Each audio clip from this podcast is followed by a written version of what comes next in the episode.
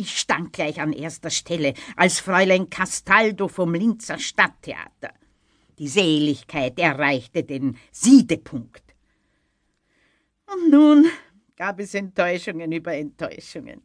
Die Garderobe war zugleich Probesaal, ein Ableger von dem Senftenberger Klavierkrepierl stand drin, an welchem sich ein junger Kapellmeister bemühte, einige halbwegs nach was klingende Töne herauszubringen. Und das Ensemble, eine Versorgungsanstalt jugendlicher Arbeitsloser. Einer immer schäbiger und verhungerter wie der andere. Einen Chor gab's richtig auch. Zwei Herren, zwei Damen, die zugleich natürlich auch statieren mussten. Solosängerinnen waren vier.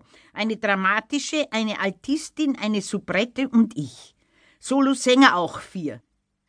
Stick selbst war Bass, ein Bariton, ein Buffo. Und jetzt komme ich zu unserem Star, dem Tenor. Der war nämlich eine Die.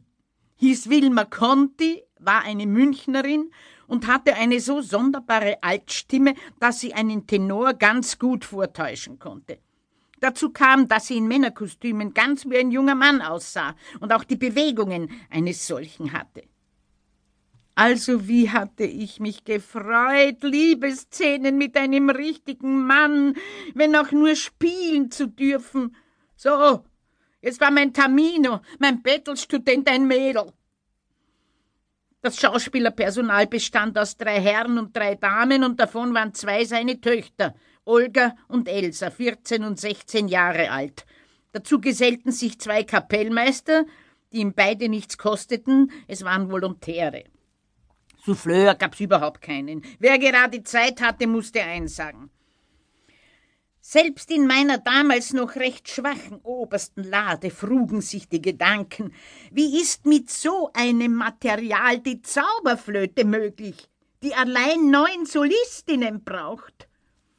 Die Lösung erfolgte prompt. Wir vier mussten eben die Zauberflöte singen, gar keine Hexerei. Ich sang die Königin der Nacht, zweite Dame und zweiten Knaben.